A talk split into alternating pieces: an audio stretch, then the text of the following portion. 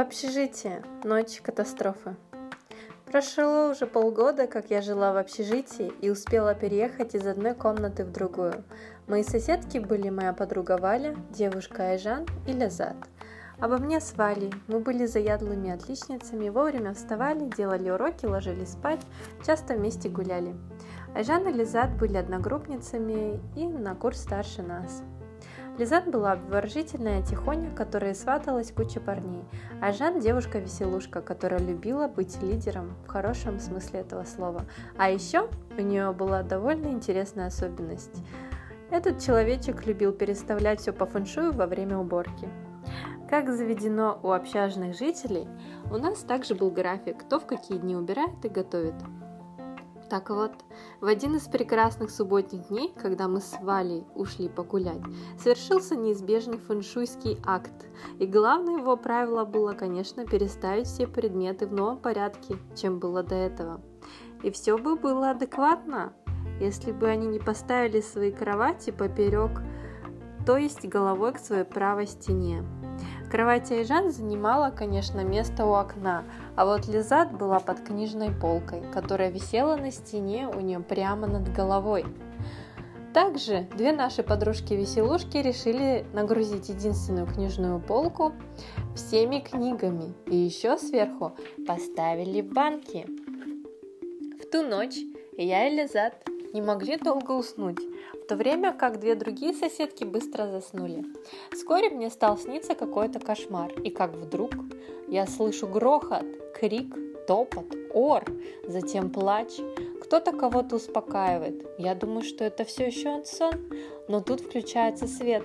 В моей голове проскакивает картина ужаса. Я думаю, что кого-то ранили или хуже того. И потому жмурю глаза и никуда не смотрю. Довольно забавная реакция, не так ли?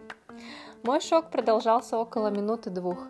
Решившись открыть глаза, я вижу, что все трое сидят и успокаивают Лизат. Я выхожу в коридор и вижу парней из соседней комнаты, не менее перепуганных, чем я, взъерошенных и в трусах. И они спрашивают у меня, что же случилось. Наверное, я была все еще в шоке, потому что наорала на них, что «Ничего!» И тут со слов очевидцев моей комнаты.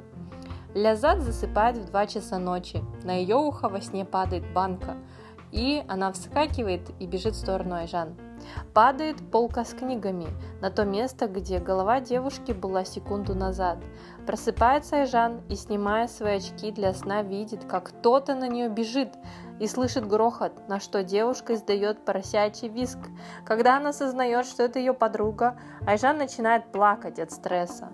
Затем Лизат ее успокаивает и осознает, что собственно жертвой ситуации является она и тоже начинает реветь. Валя вскакивает с кровати, бежит включать свет, параллельно выясняя, что же произошло, и через минуту все смотрят на меня, замершую как мумия и закрывшую глаза. Теперь вы представили, как все были перепуганы?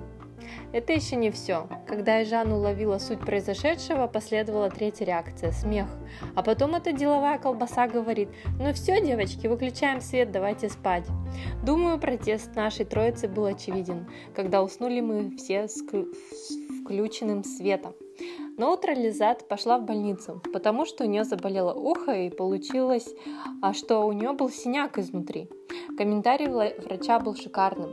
Девушка, вы понимаете, что если даже подраться, то вы бы никогда не получили такую необычную травму.